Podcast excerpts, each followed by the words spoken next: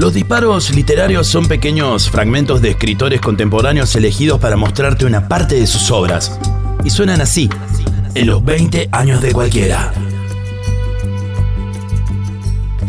Tao Lin es un novelista, poeta, ensayista, escritor de relatos y artista estadounidense. Descendiente de padres chinos taiwaneses, ha publicado tres novelas, dos libros de poesía y una colección de relatos cortos.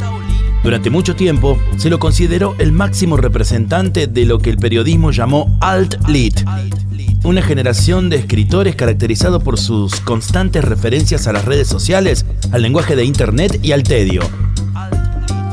Desde su tercera novela, Taipei, Pablo Durio nos lee el siguiente fragmento.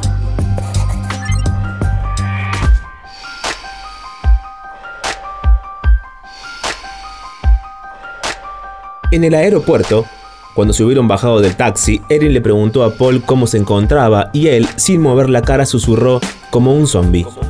Hicieron la cola de facturación de la mano, pero Paul evitaba a Erin y desviaba la mirada tanto como podía para dar a entender, sin tener que hablar, que no quería que le hiciera más preguntas, ni que lo mirara, ni lo presionara para hacer o pensar en nada. A Paul que no sabía muy bien si Erin estaría recibiendo el mensaje o no o hasta qué punto, lo asaltaba un temor constante a lo que pudiera pasar y sobre todo a que Erin le hiciera otra pregunta.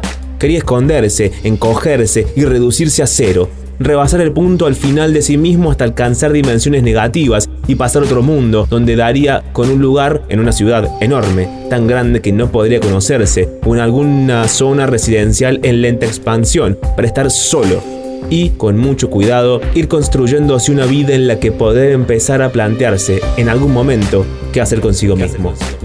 Se tumbaron boca arriba en una especie de banca tapizada que recorría el lateral de la cafetería, en la que todavía no había abierto ningún restaurante. Cuando Paul se despertó babeando un poco, se incorporó, apoyó los codos en la mesa y vio que Erin no estaba. Antes de formar pensamiento alguno o de adivinar sus sentimientos, la vio a lo lejos, fuera de la cafetería, avanzando en paralelo a un pasillo rodante con el iPhone en la oreja, desapareciendo. Paul reparó en un trozo de papel que tenía en el regazo, era de Erin, y decía que iba al baño y llamaba a su amiga, que estaría de vuelta hacia las 9 y cuarto.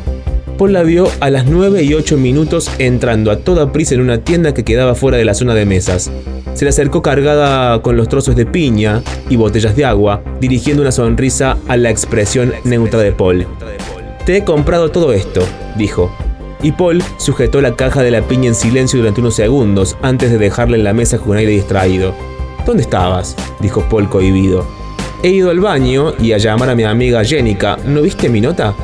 No la vi hasta hace unos cinco minutos después de despertarme, dijo Paul aborreciéndose, consciente de que había tardado cosa de un minuto en ver la maldita nota.